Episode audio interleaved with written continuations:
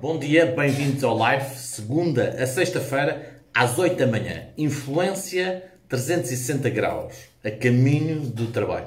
Este live é para contribuir com conteúdos e conhecimentos sobre influência, persuasão, liderança, vendas, empreendedorismo, linguagem hipnótica. Então sejam todos muito bem-vindos. Sejam muito bem-vindos a este live das 8 às 8 e 10, 8 e um quarto. E hoje vamos falar porque é que deve se sentir motivado para negociar. Então, vamos começar este live já rapidamente. Então, porque é que deve sentir-se uh, motivado para negociar? Peter Dunker diz uma frase que eu acho que é uma frase extremamente inspiradora e uma frase fantástica. A melhor maneira de, de prever o futuro é criá-lo. Então, vamos começar com, este, com esta ideia. A melhor maneira de prever o seu futuro no seu negócio é criá-lo. E Peter Dunker fala sobre isto como uma forma de cada um de nós tem esse poder, esse desafio de criar o nosso próprio futuro. Então, a melhor forma de prevê-lo é criá-lo, é organizar na nossa mente e definir bem claro aquilo que queremos fazer. Uma forma motivadora uma, uma, forma motivadora que nós sentimos é que as pessoas são mais persuadidas pelas suas crenças do que pelas suas razões. Pense bem nisso. As pessoas são mais movidas pelas suas crenças, por aquilo que elas acreditam que é verdade, do que propriamente pelas razões do fazer. Portanto, são mais, uh, são mais persuadidas pelas emoções do que pela lógica. Embora nós justificamos os nossos comportamentos pela lógica, a maior parte das nossas decisões são feitas pela emoção. As decisões são feitas pela emoção, embora justificamos pela lógica. Então é importante perceber qual é a emoção que está por detrás das nossas decisões e depois também perceber qual é a justificação lógica que nós damos a ela. Então, muito bom dia a todos. Abraham Maslow, como vocês conhecem, foi um psicólogo americano conhecido pela hierarquia das necessidades. Em 1950, ele criou uma das mais importantes ferramentas sobre a motivação e as necessidades do ser humano. E isso leva-nos a um funcionalismo das motivações. Perceber como é que as motivações funcionam é uma parte importante do Live 2. Então a maioria das pessoas motiva-se por seis razões. Ok? Vamos começar pela primeira. A primeira é para ganhar dinheiro. As pessoas motivam-se para ganhar lucro essas pessoas aceitam desafios. Aliás, elas procuram desafios e elas aceitam os riscos que vêm com esses desafios. Ela tem uma vontade de ganhar. A vontade de ganhar dessas pessoas é maior do que o medo de perder. As pessoas são motivadas para ganhar dinheiro, têm uma vontade maior de ganhar do que medo de perder. E segurança não é tão importante para essas pessoas como para outras, que vamos ver mais à frente. Elas investem em negócios com mais alto risco. Por exemplo, essas pessoas muitas vezes jogam na bolsa, uh, têm uma alta tolerância à frustração, as pessoas que motivam-se para ganhar dinheiro. Pensam, se eu acertar duas vezes, se eu errar, se eu acertar duas, se eu errar, ai, perdão, se eu acertar duas vezes, eu posso errar uma. Então elas têm uma capacidade, uma motivação maior para continuar. Elas têm mais vontade de ganhar do que medo de perder. As pessoas com motivação para ganhar dinheiro, elas têm mais vontade de ganhar do que medo de perder. Elas procuram ganhar em detrimento do prazer, do reconhecimento, da segurança. É o foco delas, a motivação. Claro que as seis motivações que eu vou falar aqui, estou a falar em extremo, portanto, cada um de nós é possível que tenha um pouco de cada uma das coisas. Então, por exemplo, as pessoas que estão motivadas para ganhar dinheiro, elas preferem ganhar à comissão do que terem um salário. Por exemplo, aquele empresário que arrisca então vou fazer aqui cinco perguntas para ver se você tem um, se é uma pessoa dessa com essa motivação. Investe em ativos de risco. Uh, mudava de emprego se fosse para ganhar mais. Mudava de cidade se fosse mais vantajoso para si a nível do seu negócio.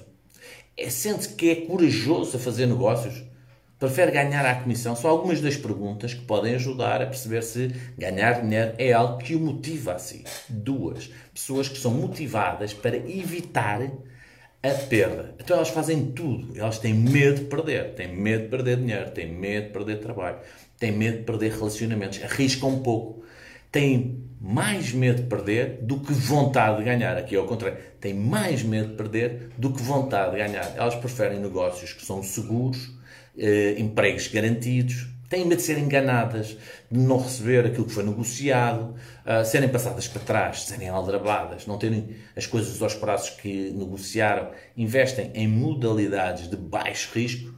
Então são pessoas que têm mais medo de perder do que vontade de ganhar. Os primeiros não. Os primeiros têm mais vontade de ganhar do que medo de perder. Estes não têm mais medo de perder do que vontade de ganhar. Então mantêm-se para trás. Não trocariam um emprego estável por uma oportunidade maior de remuneração com esse medo, preferem ser remunerados e ter um salário físico do que ter risco uh, de empreendedor. Então, essas pessoas não são empreendedoras, são conservadoras nas suas tomadas de decisão. Uh, são pessoas que evitam a perda a todo custo. Às vezes podem ter uma oportunidade, mas elas evitam avançar. Então, algumas perguntas para ajudá-la a perceber se esta evitar a perda é algo mais da sua motivação. Por exemplo, prefere investimentos com baixo valor, prefere comprar produtos com garantia, procura sempre garantia nesses produtos, não compra por impulso de maneira nenhuma, é desconfiado, é conservador. Se respondeu sim a algumas destas perguntas, provavelmente pode ter uma atitude mais, uh, uma motivação mais uh, parecida com esta. Agora, a terceira, evitar o incómodo. Então, estas pessoas, e quando negocio com estas pessoas, toma atenção, são pessoas que preferem uh, evitar qualquer tipo de aborrecimento, chatice, burocracia. Então, elas pagam mais para, por aquele serviço só para não estarem envolvidas. Elas não querem estar envolvidas em todos os passos, em todas as etapas. Elas querem coisas simples, rápidas, sem participar diretamente em todas as etapas. Às vezes, um, desistem as negociações um, por achar que são chatas, uh, por achar que são desagradáveis. Elas pagam mais caro por mais conforto. Elas pagam mais para não estarem tão envolvidas. São aquelas pessoas que preferem negociar pacotes completos.